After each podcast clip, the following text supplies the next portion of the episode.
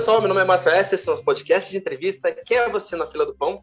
E eu já começo dizendo o seguinte: para você que está ouvindo esse episódio, essa entrevista, enquanto dirige, ou para você que está ali no ônibus, no busão, no trem, no metrô, sentado ou em pé, dividindo ali o espaço na cotovelada, enfim, muito obrigado por essa sua companhia. A gente fica muito feliz em saber que enquanto o seu dia acontece, você é a nossa companhia nessa entrevista de hoje. De algum lugar aí de São Paulo, o Vitor fala com a gente. Tudo bem, Vitor? Tudo bem, e você, Márcio? Prazer estar aqui. Legal, Vitor. Fala, fala, dá um seu oi para o pessoal que está ouvindo você, está ouvindo a gente. Claro, olá pessoal. Sou o Vikovski do podcast Chiclete Radioativo. Sempre sonhei desde pequenininho participar aqui do Quem é Você na Fila do Pão, com meu ídolo, o Márcio, e com a convidada de hoje, principalmente, né? É, verdade. E aí do outro lado aí, de algum lugar aí do mundo, também tá a Duda Avelino. Duda, dá um oi pro pessoal que tá ouvindo a gente. Oi, gente, tá ouvindo? Tudo bem? Prazer, meu nome é Duda Avelino, eu falo de Minas Gerais, de alguma parte de Minas Gerais, e é um prazer estar aqui com vocês. E é isso. Vamos lá. Você sabe, ô, ô, ô, Duda, que a gente sempre começa a nossa entrevista fazendo aquela pergunta que é de ler, né? A gente olha para o nosso convidado e fala assim: olha, quem é você na fila do pão? Mas acho que dessa vez acho que não convém fazer uma pergunta dessa para essa mulher, né? Então eu vou fazer a nossa. eu, vou, eu tô com a bio dela aqui, né? Para a gente tentar é, resumir, se é que é possível resumir. Ela tem 97 mil, mais de 97 mil seguidores no Instagram, tem 20 músicas e novelas, é, foi indicado ao Grammy Latino de 2016 como melhor álbum, e além de ser cantora, compositora, e é casada com a Santa Marina Souza. A gente está falando dela, pois é, Roberta Campos. Uma salva de palmas para Roberta Campos, seja muito bem-vinda. Obrigada. Tudo bem, muito Roberta? Obrigada. Tudo ótimo. Estou feliz de participar aqui do podcast. Estava é, falando para o Márcio que eu já escuto e achei muito bacana. E fiquei super feliz com, com essa oportunidade da gente se falar um pouco aqui. E eu quero responder essa pergunta da, na fila do pão, Ai. além de todas Ai, então essas coisas. Fazer de novo, vamos começar de novo? Vamos lá. Campos, me diz, quem é você na fila do pão? Na fila do pão, eu sou é, uma pessoa sonhadora, que sempre busca os meus objetivos e sempre estou tô, tô sonhando, criando oportunidades e, e, buscando ser uma pessoa melhor e fazer, fazendo com que o meu mundo, o mundo ao meu redor seja um mundo, mundo melhor também. É, é isso. Sou de Minas Gerais, moro em São Paulo, já tenho 17 anos. Agora estou aqui falando com vocês no podcast. Vamos lá então. Roberto, eu queria fazer uma pergunta relacionada à tua carreira. Assim, eu sei que você é de Caetanópolis, Minas Gerais. É, a sua vinda para São Paulo, quanto, quanto, isso influenciou na sua música, vamos colocar assim? Ah, influenciou muito, desde as oportunidades que São Paulo me deu de, de tocar as minhas músicas autorais, por exemplo. Não uhum. só autorais, que eu já tocava em bares, e São Paulo tem um mundo de bar também, né? Eu morava numa cidade tão pequena, então se abriu um, um mundo, assim, que eu realmente não, não conhecia. Eu tinha uma pequena ideia dentro da, daquilo que eu via na TV e tudo. Mas, além disso, é, eu acho São Paulo muito, uma cidade muito generosa. Então, se você vem com esse intuito de, trabalhar, de conhecer mais as coisas, ter acesso à cultura, que é o lugar. Então me ajudou muito, influenciou também, é, não só o jeito de, de fazer a minha música acontecer, que é de buscar as oportunidades para ela, mas também no jeito de escrever, no jeito de compor as melodias. O Paulo influenciou em tudo. Acho que, acho não, eu sou a Roberta antes e depois, tanto como pessoa, tanto a minha música, depois que vim para São Paulo. Ao contrário de outras, outros, outros gêneros musicais, para você, me parece, fica um pouco mais fácil o fato de você ser voz e violão, né? Porque aí você não tem. Você pode ir para qualquer lugar e pode improvisar um som a qualquer momento, né? Ao contrário de, de repente, uma banda de rock ou um grupo um grupo de dançarinos que tem ter toda uma estrutura para você a voz do violão te deixa mais livre para ir mais longe, não é isso? Sim, a voz do violão para mim aconteceu e acontece de uma forma muito natural, porque eu eu gosto muito de fazer esse tipo de show também, tanto com banda, que eu acho muito bacana compartilhar o palco com as pessoas, com os músicos e ter essa experiência né, com outras pessoas, mas eu gosto também do voz e violão. Eu comecei muito cedo a tocar o instrumento, comecei com 11 anos de idade e sempre vivi com o violão no colo. Então, para mim é bem tranquilo, assim, me sinto segura. Eu gosto de estar no palco e, e me comunicar com as pessoas dessa forma também. Eu nunca me sinto sozinha porque é como se todo mundo subisse no palco comigo, né? Todo mundo canta junto e a gente fica muito próximo. O voz e violão, eu sinto também essa diferença. Ele me deixa mais próximo da, próxima das pessoas. E isso é gostoso também. E além de tudo, e hoje então, eu acho que depois desse momento principalmente, facilita muito para você ir para a estrada. Às vezes, é, é, eu acho que no, ano passado eu fiz três shows com. Ano passado não, 2019, né? Eu fiz três shows com banda somente. O resto foi tudo voz e violão. Eu fui eu e Marina pro exterior, toquei na África. Meu primeiro show internacional foi lá no, festival de jazz. Caramba, que eu fantástico. fiz shows em. É, fiz shows em, em Portugal também, tudo voz e violão. No festival de jazz não, porque teve essa interação com os músicos da banda que era formada no festival. Mas é lógico toquei meu violão também. Mas era com essa banda acompanhando. Mas em Portugal foi voz e violão. Fiz show em São Paulo, participei até de um festival em Brasília, que teve outras bandas que tocaram, e meu show foi voz e violão, foi bem legal. E, Roberta, primeiro assim, plateia que você teve na sua vida, você ficou nervosa, ansiosa ou você se sentiu em paz? Porque quando você canta, você se sente em paz, né?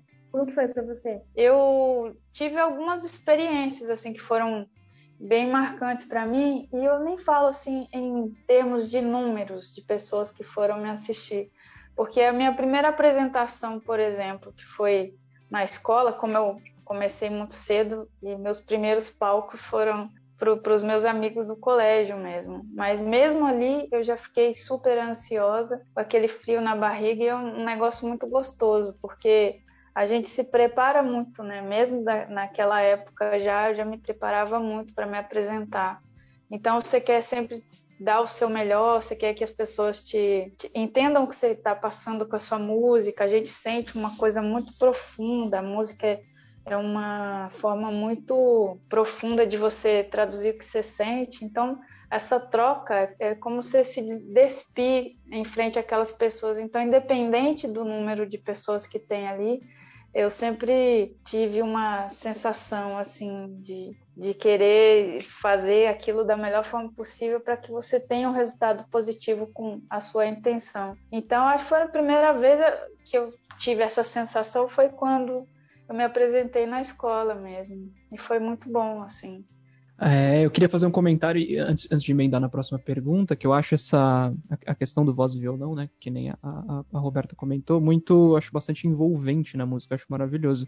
Me remete bastante a John Baez. É, para quem não conhece, pro, pro ouvinte que quiser procurar, tem aquela música Blowing in the Wind, que apesar de ter sido composta pelo Bob Dylan, a, pelo menos para mim, é, a, a, versão da John Baez é infinitamente superior. E é na, nessa pegada mesmo, voz e violão, que me remete bastante a Roberta Campos também, que eu sempre faço essa internamente eu faço essa essa sempre, sempre que eu escuto o meu, exato, eu escuto uma eu lembro da outra sempre assim. Acho acho muito bonito. E, e Roberta, tem um, um palestrante motivacional norte-americano chamado Jim Rohn, que ele faz um comentário que eu acho muito interessante, que é que nós somos a média das cinco pessoas que a gente passa mais tempo, né? E a gente tem a tendência de emular os traços dessas pessoas, os traços que mais nos atraem nessas pessoas. Dando uma lida a respeito do, do, do, seu passado, da sua infância, eu vi que com 4 anos de idade você já se interessava pela música. Quem, quem foram essas, essas influências para Roberta? Né? Teve alguma figura pública naquela época? Eu sei que é difícil a gente se entender por gente com 4 anos de idade e tal, mas eu, eu fiquei curioso com esse aspecto. Sim, é, primeiramente sobre a Joan Baez, é incrível e, e essa sua, esse seu comentário, esse eu me sinto bem feliz. E é engraçado que essa semana, é, entre a semana passada e essa semana, duas pessoas tinham feito alguma associação, alguma coisa de, de lembrança, assim, com relacionado ao meu trabalho dela, e, e eu conheci o som dela, uma fita cassete que, que uma pessoa, um fã que, que ia no, nos meus shows nos bar, barzinhos em Minas Gerais, que comentou, falou, nossa, lembra muito, vou te, te emprestar essa fita aqui. Olha só. E eu, é, eu me encantei naquele momento, assim, e é engraçado que rola uma identificação, não sei exatamente onde, talvez até essa coisa da voz e violão, e essa intensidade mesmo de, de passar o sentimento dessa forma, né? E você falou sobre as, da influência, né? As cinco influências, achei muito interessante esse, esse comentário que você fez. Eu, quando tinha uns 4, 5 anos de idade, eu, eu, de idade, eu vi meu tio tocar violão e cantar, e ali eu despertei a minha arte, fiquei muito apaixonada pelo instrumento. Eu ouvia algumas coisas que eu me lembro muito bem, que ele tinha deixado na casa da minha avó, que ele nem morava lá, ele morava em, em Belo Horizonte. E eu lembro do primeiro disco de vinil que eu peguei, assim, que me impactou, foi do Paulinho Nogueira. E eu gostava muito desse disco. Eu, como era criança, ainda tinha até uma música que falava dos três cachorros.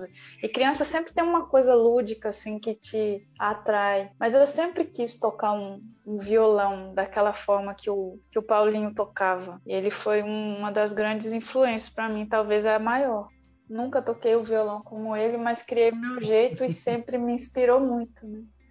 Também ouvi muito é, Roberto Carlos, o Milton Nascimento, é, 14 Bis tinha um disco, não sei se é Além Paraíso, alguma coisa assim, que eu ouvia muito também na minha infância, uma capa vermelha. Ouvia muito também a Elis Regina, é, o pessoal do Clube da Esquina, né? O pessoal uhum. que eu ouvia bastante. Uhum. Mas acho que esses são os principais. Depois eu fui crescendo também, buscando coisas, como essa, essa, esse comentário que eu fiz do, do amigo do fã que me empresta fita, uhum. e eu uhum. conheço a John Baez, Johnny Mitchell, Bob Dylan, Beatles, aí fui, fui, na curiosidade buscando também. Eu venho de uma cidade muito simples, né? uma cidade mais humilde, de uma família humilde também. Então a minha busca pela cultura, pelos discos que eu queria ver e tudo foi um pouco difícil, mas ao mesmo tempo teve um caminho bem interessante. Uhum. É, que nem esse lance da fita cassete.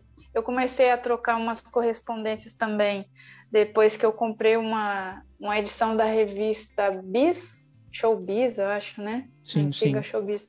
É, eu comprei essa revista, no final da revista tinha algumas é, pessoas falando, ah, troca o material da Lannis, troca, o material de não sei quem, não sei o quê.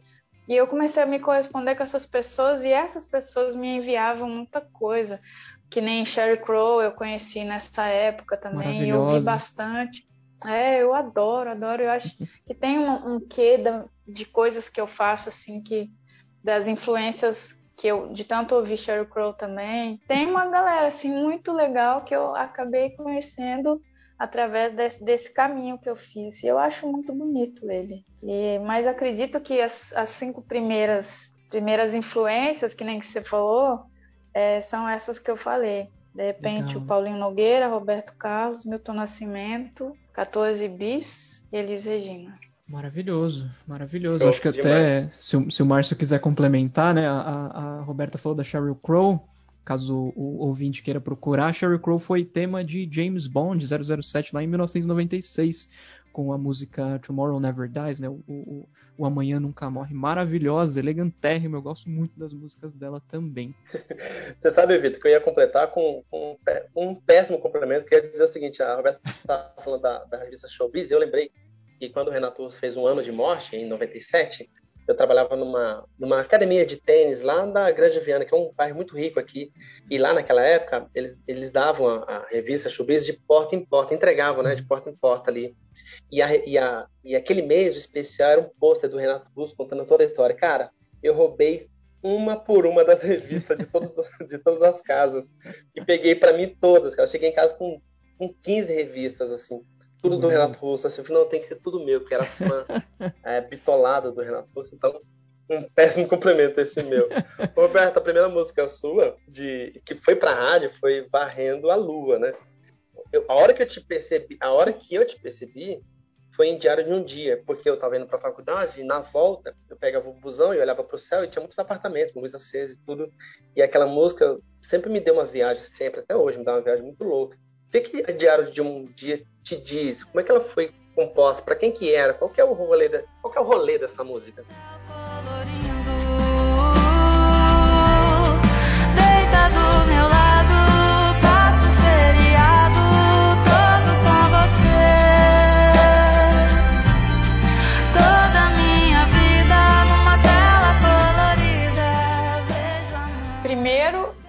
Identifiquei com o que você falou das revistas, eu roubaria também. Porque era meio daquela coisa de deixar o Renato Russo só comigo. Eu quero todas as revistas, quero todas as é. postas. É, então, essa música Diário de um Dia, eu quis falar nela, na verdade até dei o um nome pro disco, né? Porque eu acredito assim e vejo dessa forma, a gente nasce, a gente é aquela criança e aquele dia é o mesmo dia até o último suspiro que você dá.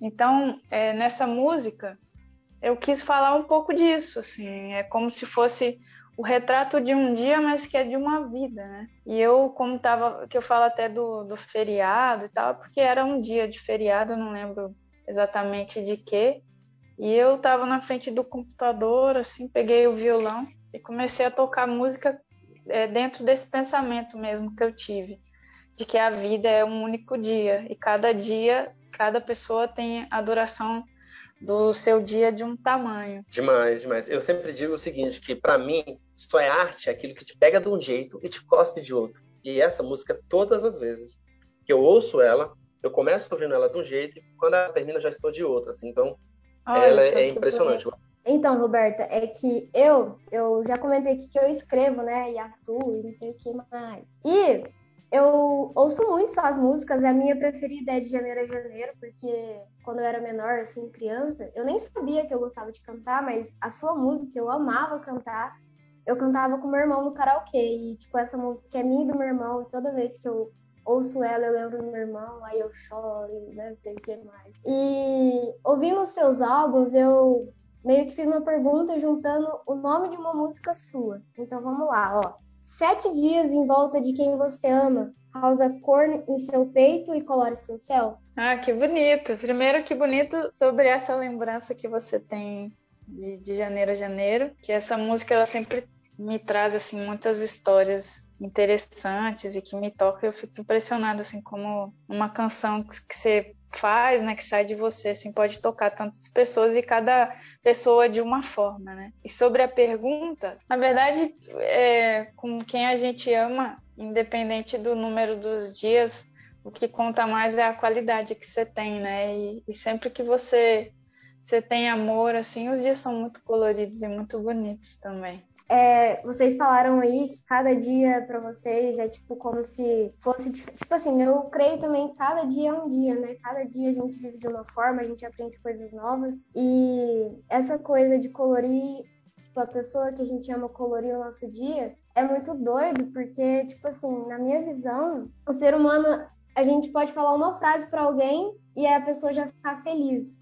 E eu acho que você, como escritora, é compositora né, e, e cantora, eu acho que você deve ficar muito feliz quando você vê o resultado das suas músicas na vida das pessoas, né? Ah, eu acho super legal. E é como eu falei, várias, várias vezes eu já recebi mensagens que me tocaram muito. É como você receber uma mensagem de alguém que, que fala que a sua música acompanhou em um momento difícil, um momento feliz. Esses dias mesmo uma pessoa me falou que ela teve um problema de saúde assim e em todas as quimioterapias que ela fez a minha música estava junto dela e ela se curou. E eu senti aquilo como se a minha música tivesse um pouco também desse dessa dessa cura sabe? E eu acho que a música é isso o, a forma que a música dos outros de outros compositores que eu gosto que eu escuto que melhora o meu dia eu sempre disse que a música me salva. Então é uma coisa que eu vivo também do lado oposto, né? As pessoas me contando como a, a minha música também toca a vida delas e é, isso é muito bonito, é muito é, de uma responsabilidade muito grande também. Eu ia fazer um, queria fazer um comentário com essa questão da, da, da enfermidade que a Roberta falou. Tem até uma música do Elvis chama Silvia, que existe um mito por trás dessa música que ele escreveu por conta de uma conhecida dele que descobriu um câncer, e enfim, depois da, da música ter sido lançada, ela entrou em remissão. Essa música me arrepia, toda vez que eu escuto eu fico arrepiado. Essa música é maravilhosa. Silvia, depois quem quiser escutar, procura lá. É fantástico. Ah, eu vou procurar. É muito boa mesmo. Aquela, aquele vozeirão forte dele eu acho fenomenal. Uh, Roberta, eu, eu, naquela conversa que a gente estava no início sobre as, as, cinco figuras, né, vamos colocar assim, eu, eu queria fazer um comentário já e, e, mais uma pergunta também que eu acho bem, bem, bem mágica, assim, vamos colocar assim, a sonoridade das, das tuas músicas mesmo, né, como um todo, por ser bem própria, bem, bem característica da, da, da, Roberta, vamos colocar assim, bem natural. É, eu, eu, enxergo que essas cinco figuras elas foram chave, né, de repente, para a criação da, da tua fibra musical, da tua fibra artística mas elas não necessariamente foram emuladas. É, levando isso em consideração, essa originalidade, né? Como que foi a aceitação no começo, quando você começou a estourar, vamos colocar assim, uh, com essa tua originalidade? Então, é, eu acho que para mim, como sempre foi muito natural, sem pensar, é só aquela, aquela vontade de ser realmente o, o que você é e de fazer do jeito que, que você sabe e acredita, uhum. é, eu acho que eu nunca parei assim muito para pensar. Às vezes a pessoa falava assim, mas qual é o seu estilo? E eu ficava meio assim, porque tem um pouco de folk, tem um pouco de pop, é, e, mas eu caibo muito bem na MPB e tenho também muita coisa assim de música brasileira, querendo ou não, até porque eu, eu canto em português, né? Sim. Mas eu sempre tive essa coisa assim de, de me transformar, sabe? De transformar uma coisa que eu gosto e como eu falei, ah, eu estudei muito uma, a forma de cantar que a Marisa Monte canta, mas eu não tenho nada assim do que ela faz, é o meu uhum. jeito de cantar. E é aquela coisa, você entender, você ouvir, fica ali no seu inconsciente e você transforma aquilo do seu jeito. E eu sempre fiz muito isso, até nos bares que eu tocava, eu sempre toquei as músicas dos outros, assim, sempre fiz os covers do meu jeito, trago Sim. a música para mim. Até hoje em dia mesmo eu gravei no meu disco de estreia, o Varrendo a Lua, a música Quem Sabe Isso Quer Dizer Amor, que é do Loborges. Eu transformei ela totalmente, assim, para mim, e até, inclusive, na época que eu fui gravar a música, eu fiquei um pouco. Eu não, né? Meu, meu produtor ficou um pouco inseguro, assim, se os caras iam liberar, porque ela teve um, um, pouco uma mudança, assim, porque ela começa de uma forma mais reta e mais baixa, o início da música, e eu dei uma intensidade diferente, ela já, já começa lá em cima e tal. Mas deu tudo certo. E também teve é, Leãozinho, do Caetano Veloso, que eu fiz uma releitura bem bem minha também. Casinha uhum. Branca, eu acho que é a música que mais se transformou, assim, todo mundo fala, nossa, mas ela ficou muito a sua cara. E que é meio isso, assim, eu trago as coisas pro meu jeito de tocar, aprendi o meu violão, que nem eu falei. Queria tocar que nem o Paulinho Nogueira, não deu certo, criei o meu jeito de tocar. Então é aquela coisa que você começa, as pessoas dizem, ah, começa a tocar, primeiro acorde que você faz já dá para saber que é você, é um jeito uhum. bem próprio, assim, de cantar e de fazer as músicas também, né? É, eu queria te tirar, eu queria tirar um pouquinho da música para para te falar um pouquinho do momento fofoca, né? Você é casada com a Marina, né? A Marina Souza. Sim. E isso. como é que é para ela? Como é que é para ela viver contigo no sentido de que, pô, você é uma figura pública, você conhece um monte de gente, fala com um monte de gente, tem um monte de conexões, abraça todo mundo, beija todo mundo. E, como é que é para ela tudo isso e como é que ela lidar com a tua, a tua, a tua fama, a tua carreira? É, vou falar o que eu acho, né? Que seria mais fácil ela falar. eu, tinha, Mas... eu tinha que perguntar para ela, né, Roberta? É... Vai lá perguntar para ela, vai. Mas eu Como vou é dar a minha visão. Pode ser interessante também. É, eu acho tranquilo, porque eu sou muito tranquila, né? E ela trabalha comigo, ela é minha empresária. Já a gente tá. Ela trabalha comigo há acho que há quase três anos já. Então sempre a gente está no mesmo como diz, não, não, caminhando no mesmo caminho ali, né? É, e eu acho que o que você é é o que diz mais, na verdade, porque quem é casada com ela sou eu. Então as minhas atitudes é que são é o que é, são as que interessam realmente. E eu acho que por ser tão tranquila assim, não, não sou uma pessoa deslumbrada, tenho já a idade para não ter idade também de ficar sonhando demais ou, ou ou no ser centrada, sempre fui muito tranquila, mas hoje ainda, então, mais ainda. Mas é, até o meu jeito, assim, é um, uma personalidade mais tranquila, sou uma pessoa é, ética também, então acho que todas essas coisas assim acabam somando. Que nem eu falo, sou faca na manteiga, então não tem, não tem muito mistério nem surpresas, né? Então a gente se dá super bem, a gente é muito companheira, assim como eu confio nela, confia em mim também. Então, o trabalho não atrapalha, porque é só um trabalho, né? É um trabalho, eu sei que, que tem essa coisa das pessoas, de ter contato com um monte de gente, fã que escreve, que abraça, que isso e aquilo, mas faz parte. Eu vejo como eu trato também dessa forma com os fãs, não tem nada demais, assim, sabe? É todo mundo muito tranquilo. E é nada mais, nada menos que uma troca eu passo amor com a minha música e eu recebo esse amor de volta. E é de uma forma muito respeitosa também. Entendi, mas depois eu vou fofocar com ela que eu vi uma foto é. sua dando um selinho no Dantez. Eu vou contar pra ah, ela depois. Não, mas isso aí, eu mesmo te falo. Isso daí foi num show, e, e, você sabe, né, que ele tem esse costume, e uhum, foi um show que mas é tudo muito carinhoso mesmo, que ele faz. Sim, não, não é tirando uma onda, imagina. Gilberto Gil, é imagina, super tranquilo. Eu queria complementar que eu acho que uma relação, tanto de amizade ou de amor, tem que existir uma responsabilidade né, emocional, afetiva, porque às vezes o que você quer receber, você, o outro faz para você, mas às vezes você tem que se colocar no lugar do outro também, né? Tipo, nossa, será que se eu fizer isso ele vai gostar? Não sei o que mais. E eu acho muito linda a relação de vocês duas. E você é uma pessoa incrível. Eu, eu tô elogiando ela, mas era pra ser uma pergunta, né? Mas enfim. O que, que, que, que, é mais importante para a divulgação do seu trabalho, assim? É o rádio, o clipe ou são as redes sociais? Porque você precisa de show, você precisa de público, você precisa vender, você precisa levar comida para sua casa. Então, nessa hora, qual que você acha que é o golpe mais forte na, na divulgação? O rádio, os clipes que você tem ou as suas redes sociais? Eu acho que, na verdade, é a junção de, dos três, né? Acho que tudo que você tem a oportunidade de colocar a sua música, de falar o que você faz e falar um pouco de você é importante. Mas eu é, ainda acredito muito nessa força do rádio. Acho que a rádio, por mais que tenha essa coisa da internet, tudo, o pessoal ainda escuta bastante. Mas não vejo ele sozinho, sabe? Eu acho que para ter essa força mesmo, você tem que estar em todos os lugares. E hoje a galera está muito na internet também, e tem várias formas de você divulgar sua música.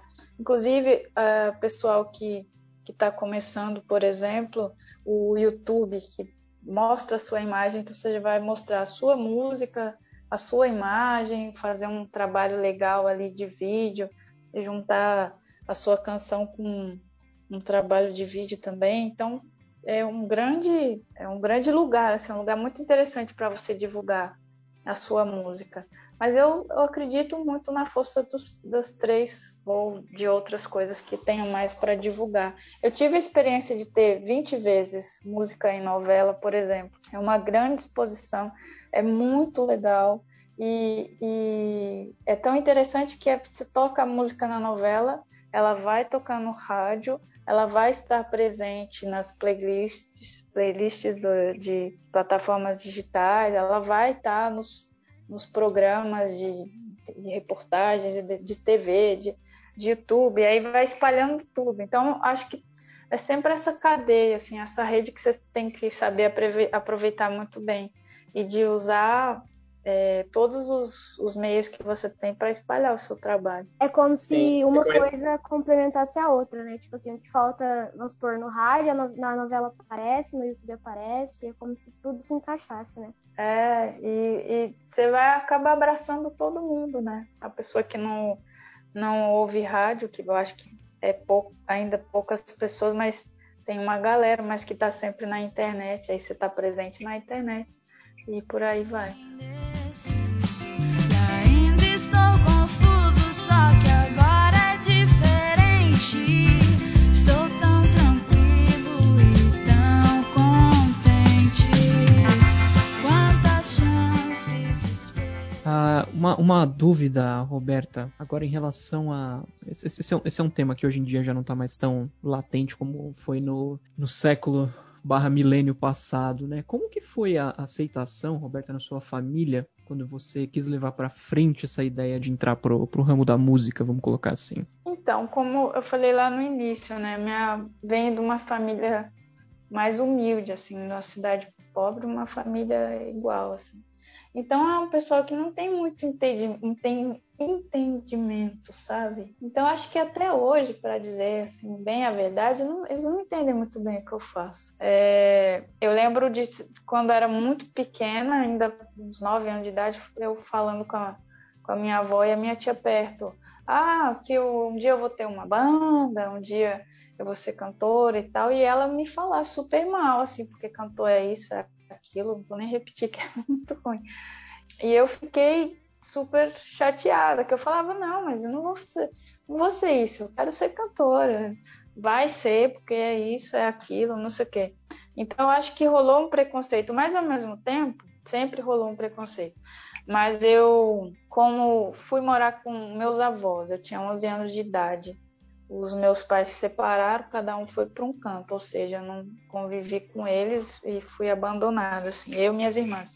Então a gente sempre foi, claro que com muito carinho e amor e cuidado pela minha avó, que já era uma senhora idosa, a gente teve esse cuidado tudo, mas sempre teve uma um, uma coisa assim de que ninguém, exceto ela, lógico, estava muito aí, sabe? E ao mesmo tempo que não entende, mas também não ligava muito, então você fazia o que você quisesse. Uhum. Então eu acho que a, a melhor parte que aconteceu para mim, dentro de tudo isso, do lugar que eu vim, da família que eu vim, das coisas que eu fiz, o caminho que eu trilhei, foi realmente ninguém me impedir de fazer a música que eu queria.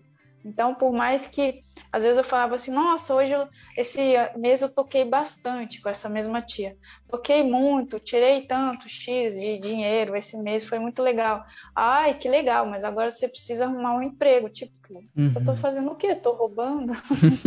é muito chato. E hoje eu entendo que ninguém, ninguém compreende muito isso, sim, sabe? No meio sim. dessa pandemia de vir e falar, e aí, como que você tá fazendo? Como que tá Aí às vezes ainda fala, e aí, tá fazendo show, gente? Pelo amor de Deus. Não tá vendo na televisão que tá tudo parado, sabe? É meio Sim. assim. Eu não culpo, não tô falando mal. Uhum. Só tô explicando que realmente não tenho nem o que dizer, porque é um pessoal uhum. que não compreende muito. Tem uma música daquela banda Pedra Letícia que no, no comecinho o, o rapaz fala assim: Ah, uma vez eu conheci uma moça, ela perguntou para mim assim: O que, que você faz? Aí eu falei: Eu sou músico. Aí a resposta dela foi: Tá, mas e trabalhar? Você trabalha? Trabalho, eu sou músico.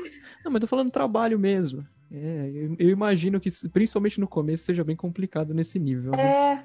É, muito complicado. E é engraçado que esses dias ainda uma pessoa que me segue no, no Instagram, eu falo que segue porque eu sempre vi alguns comentários. Aí eu abro a caixinha lá, é, faço uma pergunta, e a galera sempre faz um monte de pergunta até legal, assim, uhum. gosto de responder. E, e ela perguntou o que eu faço além da música, qual é o meu trabalho. Uhum. eu falei, nossa, dois, 2021 ler um negócio é. desse. Uma pessoa que tá ali vendo o que você faz, né? Pois é. é muito bizarro. Roberto, eu, eu, eu ia completar, Roberto, dizer o seguinte: você é praticamente uma rebelde, assim, uma mulher completamente rebelde, porque além de cantar, o que é uma rebeldia absurda, você namora uma menina. Olha, então você é uma mulher extremamente rebelde, anarquista, né? Não? Sou mais do que, do que rebelde, porque eu não, não só namoro, como casei com ela, né? É, né? Imagina. É, é, é, é ah, uma desconexão eu... de, de, da sociedade muito absurda, né, cara? Ter que trocar é... esse, esse, papo ainda é uma, é, uma, é uma falta de conexão muito grande. É, eu acho assim, as pessoas. Eu até tinha lido, postei um negócio hoje que fala assim da, da diferença que incomoda os iguais, né? Eu acho que o pessoal espera muito que você seja um, uma coisa que, que dentro da cabeça delas é certo e que a maioria faz ou é, ou veste ou acredita. É como você falar sobre. Tem algumas coisas assim que você não pode nem, nem pensar, que às vezes vaza o pensamento e dá problema. Porque você hoje tem que ter a opinião igual a de todo mundo. E você não, não, não pode ser, ser você e gostar do que você gosta, sabe? Eu acho isso muito louco. E, e eu acho sim, eu, e como eu, eu, falei já três vezes, do lugar que eu vim, é uma cidade muito pequena, né? Interior de Minas Gerais. E um pessoal com a cabeça muito fechada. E eu realmente fui, fui bem, bem além de tudo, assim. Eu sempre quis sair da minha cidade, eu sempre quis morar numa capital, eu sempre quis e sabia que eu queria ser cantora. Até né, o fato de, de gostar de menina, de casar com uma mulher, assim. Então é tudo. Eu acho que eles devem olhar e ficar com o cabelo em pé, assim. Meu Deus, que essa menina. Eu queria falar que, tipo assim, as pessoas, elas generalizam muito, tipo assim, ah, vai virar artista, não vai ganhar dinheiro. Eu tenho uma prima que ela é de São Paulo e, tipo assim, ela fez faculdade de música, só que pra música dela fazer sucesso, ela teve que sair de São Paulo e ir pra Salvador. E, tipo assim, as pessoas da minha família apoiam, só que sabe aquele apoiar no sentido, não, a gente só te respeita, mas apoiar a gente não te apoia. E eu acho que na vida existe muitas Robertas Campos por aí, tanto pessoas que cantam, tanto pessoas que escrevem ou atuam e que gostam de mulher. Tipo assim, eu sou uma Roberta Campos da vida e a minha prima também. E assim, Roberta, você é um espelho assim gigantesco, não só para as meninas que gostam de meninas, para as meninas que são artistas, mas para as meninas que tipo assim às vezes não sabe a força que tem dentro de si, e aí ouve alguma música sua, ouve algum relato seu e encontra aquela força lá dentro delas. Então, assim, muito obrigada pela sua existência. Não sei se eu já falei isso, mas acho que é bem importante ressaltar isso. Que bonito, obrigada. E, e, é muito louco essa coisa do sucesso que nem a Duda falou, porque é muito relativo também, né? Porque os, as pessoas acham às vezes que você faz uma coisa e o retorno dele sempre vai ser o dinheiro. Na verdade, o retorno do objetivo alcançado, sim, acaba sendo também, não só, mas também um, um, um, uma grana assim que você recebe e uma situação financeira mais tranquila. Mas o sucesso ele é muito relativo. Por exemplo, meu maior sucesso para mim até hoje, assim, claro que dou valor a todos, mas eu acho o mais importante deles foi quando aos 11 anos de idade a minha tia que me via pelos cantos triste porque meus pais tinham ido embora, me falou: Você não quer ir lá na casa do Celhão, que era um, um vizinho da minha avó, para que ele te ensine violão? Você gosta tanto? E eu falei: Quero.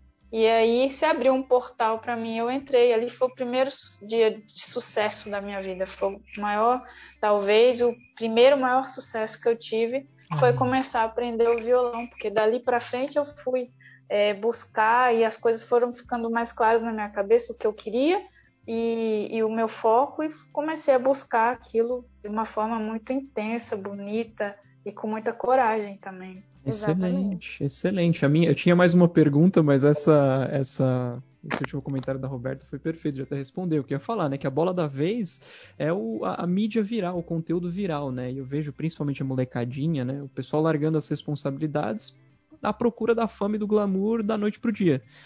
Exatamente. a minha pergunta para Roberta ia ser, né, Roberta, com a sua bagagem, como que você enxerga isso e você tem um, algum conselho para dar para quem realmente se interessa pelo, pela música, pelo cinema, enfim, por, por fazer alguma coisa com algum sentido, com algum significado e que não pensa nas coisas de forma comercial, né, de forma é, que, que, que possa ser vendida? Ah, eu acho que é fazer ô, Deixa eu completar, Roberta. Roberta, ah. mil desculpas por ter te atrapalhado, mas é que eu queria completar a pergunta do Vitor, como a minha, para te deixar mais uhum. bugada, que é o seguinte. É, antigamente, as, as, as, grandes, as grandes artistas gastavam um, dois, três. Racionais, por exemplo, demora 5, 10 anos para lançar um CD, quando lança um CD com 14 músicas. E hoje em dia, a própria Adele demora 5 anos para lançar um CD. E hoje em dia eles pararam de lançar CDs, eles lançam música, né? eles vão lançando músicas aleatórias que não está dentro de um CD. E aí, junto uhum. com a pergunta do Vitor, o que, que você acha dessa ideia de o que, que é mais legal, na tua opinião? O cara que dedica para um trabalho completo ou é esse cara que fica lançando singles conforme a estação, conforme o tema, conforme o que está bombando naquele momento? É, primeiro, respondendo a pergunta do Vitor, eu acho que tudo que a gente vai fazer, tem que fazer com amor, né? Eu acho que é o amor que é a base de tudo, que deixa sólido o trabalho que você faz. Saber o que você quer fazer é muito importante, fazer aquilo com muita dedicação, foco. persistência, paciência e o principal mesmo que eu sempre digo que é fazer com amor. Sobre lançar singles e, e discos, eu também cheguei a lançar alguns singles e acho que a gente vai se adaptando à forma que as pessoas acabam é, ouvindo música, né? O pessoal agora tá. A internet faz fez esse trabalho de tudo ser muito rápido e a galera tá consumindo rápido e é que nem o Vitor falou, tem essa coisa de viralizar, mas vem rápido, vai embora também. Então, uhum. eu acho que o lance de, de lançar os singles, acho super bacana. E, como também acho bacana lançar EP, foi uma forma que eu encontrei agora. Também no, no, no ano passado, eu escrevi cinco músicas, descrevendo o meu período dentro da pandemia, e cinco músicas foram suficientes para eu falar sobre isso. Então, não tinha por que fazer uma música que seria pouco. Então não lancei o single. E também não, não tinha tanto que dizer, mais de cinco músicas. Então o EP foi suficiente. Agora esse ano eu vou lançar o disco, porque eu tenho uma história para contar. Então eu acho que ainda assim, mesmo com essa coisa de você lançar músicas soltas, né, os singles, de lançar um trabalho com, com menos música, como EP, eu acho que quando você tem uma história para contar, você sente a necessidade de parar, sentar e contar ela, você tem que fazer o disco. E eu acredito muito ainda nesse formato também. E fora isso, você lança o disco, mas você trabalha as músicas separadas também, né? Então, não vejo um problema assim. E eu fiz um, um álbum para contar esse meu momento com 11 canções que eu lanço no meio desse ano. A minha pergunta é sobre música também, no sentido de você falou que seus pais foram separados, é, tipo, quando você era bem criança, assim, e você viveu muito com seus avós, e eu queria te perguntar se alguma música que você já lançou para o mundo ou que você ainda vai lançar, a pessoa que você pensou para escrever foram seus avós ou sua tia que te influenciou a tocar violão e tudo mais? Ah, sim. Eu fiz uma música para minha avó, ela faleceu em 2017 e com esse disco, agora que vou lançar no meio do ano, a última música dele se chama Rosária, que é o nome dela. E eu fiz para passar um pouco desse amor que ela me deu e falar um pouco dessa minha relação com ela e até mesmo para falar para ela que tá tudo bem, sabe? Que às vezes eu ficava pensando assim, poxa vida, ela sempre ouvia meus discos e aí minha, irmã me falava todo dia, ela escuta os três discos à tarde, eu posso chegar aqui, ela vai estar tá ouvindo e tal. Acho que ficava com saudade e ouvia muito. Eu falava, nossa, minha avó me ama muito. Então eu fiz essa canção para ela. Ai, que bonito. Então a gente já tem um spoiler aí de alguma das já músicas. Já tem super spoiler. É, a última música do disco. É. Me sinto privilegiada. Aí sim, Duda. Aí sim, Duda. Agora, agora o nosso podcast ficou mais top ainda, porque você arrancou um super spoiler da Roberta. Obrigado, galera. Obrigado, sociedade. Sei que mesmo. Já não me preocupo se eu não sei porquê. Às vezes o que eu vejo quase ninguém vê. Eu sei que você sabe. Eu tava com uma, uma frase do Renato Russo na cabeça que eu queria perguntar a opinião da, da Roberta, que é a seguinte: uma vez numa entrevista ele falou assim, ele foi perguntado qual foi o álbum mais difícil da carreira dele, né? Ele disse que foi o segundo, porque o primeiro ele se preparou a vida inteira e o segundo veio em decorrência do sucesso desse primeiro. Como, como que você enxerga isso, Roberto? Você acha que é, que é assim mesmo? Porque, de certa forma, eu não conheci Renato Russo, eu não sei como que era nesse sentido. Um cara talentosíssimo, claro. Mas essa resposta uhum. dele me deu a sensação um pouco dessa comercialidade que eu comentei até na, na pergunta passada, né? Putz, preciso correr para fazer mais um álbum para continuar com essa, com essa fogueira acesa, vamos colocar assim.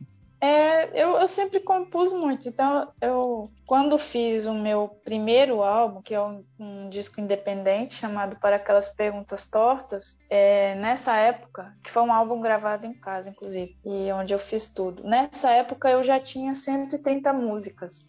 Então eu não não tive muito problema, assim, nunca tive. Ah, eu vou entrar em estúdio, o que, que eu faço? O meu problema é escolher as músicas. Porque às vezes também, até eu tenho as canções e falo, ah, não quero falar disso, quero ter um disco para que nem esse álbum agora, assim, dá mais um spoiler. Uhum. Ele fala de amor, resiliência, sabe? É um álbum pra, mais para cima, leve, tá bem bonito, florido. Então, nele eu, eu por mais que eu tivesse as canções guardadas, não era aquela história, sabe? Eu quero escrever o que eu tô vivendo agora. E se eu trago um negócio mais fresco, assim, faz mais sentido para mim. Então, por mais que eu faça, ah, vou entrar em estúdio, pego uma outra música que já está pronta, que é mais antiga, eu acabo fazendo, compondo as canções para aquele álbum, mas sem pressão, porque para mim tá tranquilo, assim, falar, claro. vou, vou fazer um outro disco agora e vou ali pegar as canções, não, tenho essa pressão, assim. Mas eu tive também um momento mais difícil para fazer um, um disco, mas foi onde eu fiquei meio perdida, assim, acho que todo mundo passa na vida por uma crise existencial. E 2014 assim foi a minha. E eu comecei a pensar o que eu ia fazer, como que se era o momento de fazer o álbum, se não era. Aí fiquei um tempo sem fazer show, fiquei meio mal assim, até que eu falei, é, fiz uma canção chamada Miúde, que é uma conversa com meu outro eu, me questionando por que, que você tá assim, sendo que tá tudo certo, sabe? E pensei, vou fazer um disco, pronto. Eu peguei essa música, gravei ela, mandei para um e-mail para Marcelo Camilo, canta comigo? Canto. Falei, vou gravar o disco em março. Ninguém sabia da, da gravadora, não sabia ninguém, só eu. Mas já estava combinando com ele ali de, de participar desse disco. Aí depois eu, eu fui pensei, mas qual o caminho que eu sigo? O que, que eu faço? Aí escrevi no, no papel assim, todo caminho é sorte. Que foi o nome que eu dei pro disco. Escolhi 28 músicas que traduziam aquele meu momento, é até um disco mais introspectivo e tudo. Hum.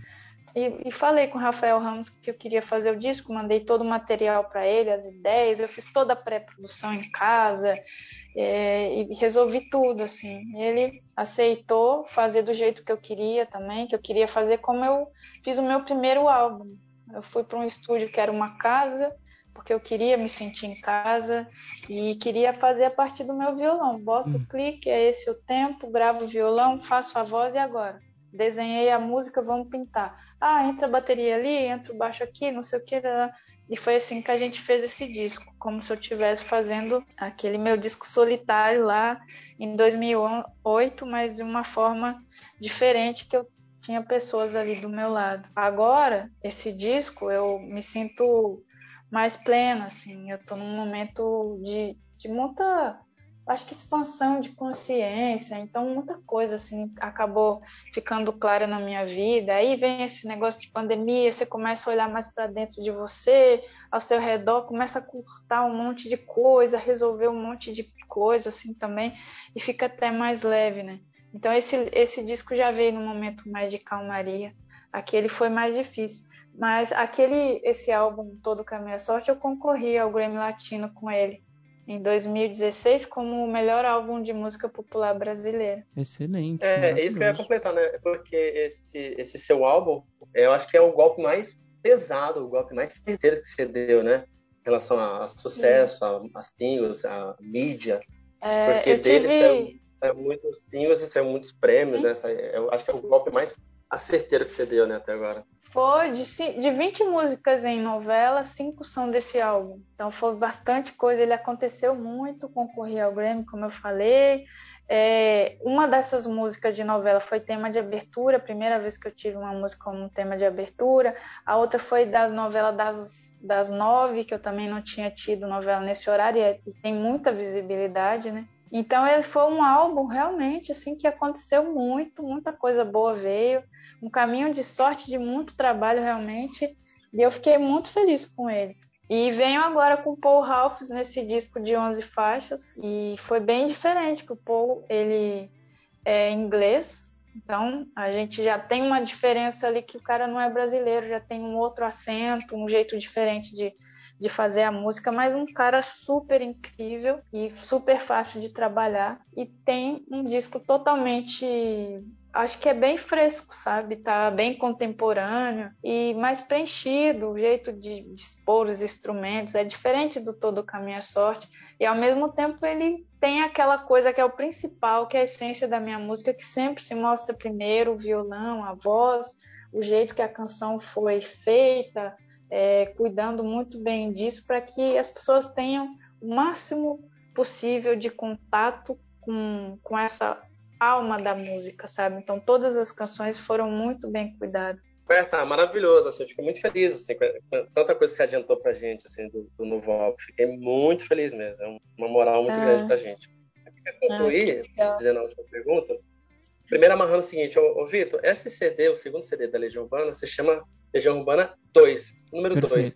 E a segunda música desse CD é uma chamada Quase Sem Querer, que por coincidência ou não, a Roberta regravou. Oh que na voz da Roberta tá sem querer na som.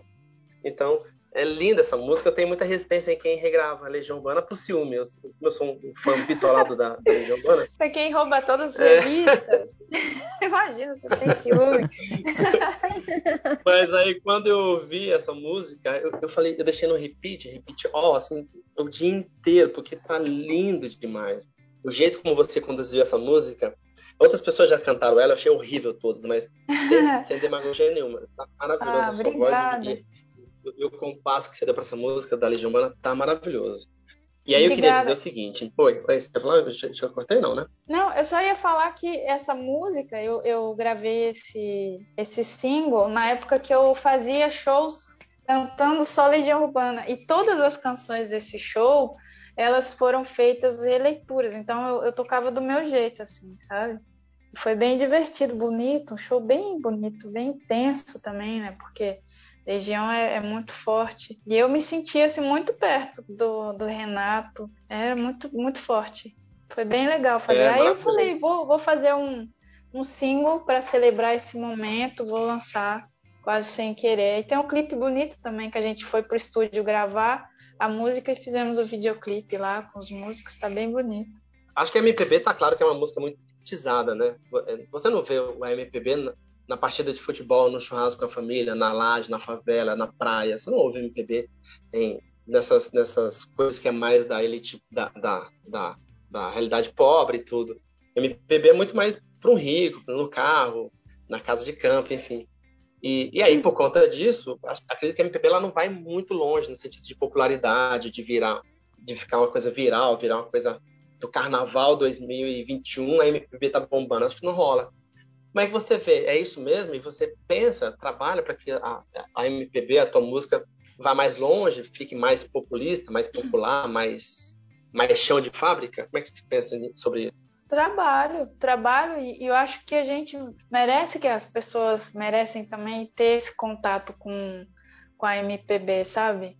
E eu acho que as pessoas elas têm que começar também a ter mais interesse de buscar, a ouvir coisas que, que a não ser as coisas que são impostas a elas, sabe? As que tocam no rádio, que vê na internet, que viraliza e tudo. Hoje você tem tanto acesso e eu fico pensando, eu era uma criança pobre e eu tive acesso ao MPB e eu busquei muito isso, sabe? E eu acho que falta essa pegada assim de você entrar num, YouTube que seja, né? Não precisa nem ser uma plataforma digital que é paga, porque a internet hoje todo mundo tem. Todo mundo, assim, a, a não ser uma pessoa que seja extremamente miserável, assim, que lamento e sinto muito porque realmente existem pessoas assim. E é bem triste.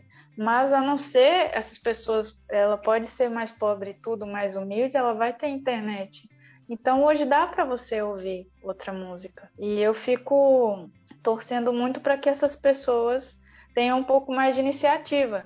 Assim, ao mesmo tempo, eu não fico parada. Eu chamo para que elas tenham, eu tento chegar perto quando eu vou no show, fazer um show em uma cidade do interior, como eu fiz no interior do Rio de Janeiro. Fui por quatro, foram quatro cidades que eu fiz no interior do Rio no ano de 2019. Já fiz interior de Minas Gerais, interior de São Paulo. Então, cidades que às vezes eu falo assim, nossa, mas eu nunca ouvi falar o nome dessa cidade. Cidade pequena. Mas eu vou ali e mostro. Tenho projetos que, que eu espero que dê certo de fazer também um trabalho em, em comunidades para que a minha música chegue até lá. Então eu sempre estou fazendo coisas e tentando me aproximar das pessoas. A minha música é uma música que abraça. Eu não tenho uma linguagem difícil. É muito fácil, assim, ela é de muito acesso. Então isso ajuda também. Duda, dá tchau pro pessoal que está ouvindo a gente. Tchau, galera. Foi muito bom estar com vocês. Espero que vocês tenham gostado. E foi um prazer muito grande estar aqui hoje. Ter estado aqui hoje, né? Porque já fui. Tchau. Beijo. Vitor, dá tchau pra galera que tá ouvindo a gente. com certeza, Márcio. Primeiro, deixa eu te agradecer. Muito obrigado pela oportunidade, não só de estar aqui no, no, no, podcast, como também de estar aqui com a Roberta. Prazer enorme. E quem quiser escutar meu podcast, Chiclete Radioativo, só procurar em qualquer agregador. Obrigado pelo espaço aí, Márcio. Tchau, pessoal. O Chiclete Radioativo é um, é um podcast de, de humor impressionante. Assim, ele é muito, muito, muito bom. Você feito por amador, por underground, me parece um produto muito, muito estilo Globo, estilo produto mais profissional. É impressionante. Vocês são muito bons, muito bons. É meu, meu top 3 ali. Obrigado é, mesmo. Eu vou ouvir. Eu não conheci, não conheço ainda. Olha aí, chiclete radioativo. Eu queria adiantar para o pessoal o seguinte: a bastidora dessa entrevista você consegue ver lá no nosso Instagram. Vai ter mais sobre, essa, sobre a Roberta, tudo sobre essa entrevista de hoje. Enfim, todo esse mês, se você quiser encostar ali no nosso Instagram, vai ter muito sobre essa entrevista. Fique à vontade para seguir a gente, trocar uma ideia. A gente responde todo mundo na primeira, no primeiro segundo que mandar a pergunta, o comentário, enfim. Quero agradecer a paciência e a, e a, e a bondade de todo mundo, dos amigos que veio falar, veio, veio contribuir com a gente. E, Roberto, eu quero te pedir para que dê seu tchau final para quem está ouvindo a gente. Quero agradecer primeiro o espaço de conversar um pouco aqui com você, com a Duda, com o Vitor. Foi muito legal. Mandar um beijo para todo mundo que está acompanhando o podcast, que acompanhou. Agradecer o carinho de todos, todas as pessoas que têm sempre esse carinho comigo, com a minha música. Agradeço muito. Foi muito legal, Márcio, bater esse papo aqui com vocês e saber que, assim como eu, você também é muito fã de Legião Urbana. Eu quero pedir para o Vitor e a, e a Duda uma salva de palmas para a Roberta, em agradecimento a esse carinho que ela teve para a gente. E, bom, a gente se vê por aí. Abraço, pessoal. Uma salva de palmas para a Roberta Campos. Obrigada. Maravilhosa, maravilhosa. Não consigo ah. olhar no fundo dos seus olhos e enxergar as coisas que me deixam no ar, deixam no ar. As várias fases e estações que me levam com o vento e o pensamento.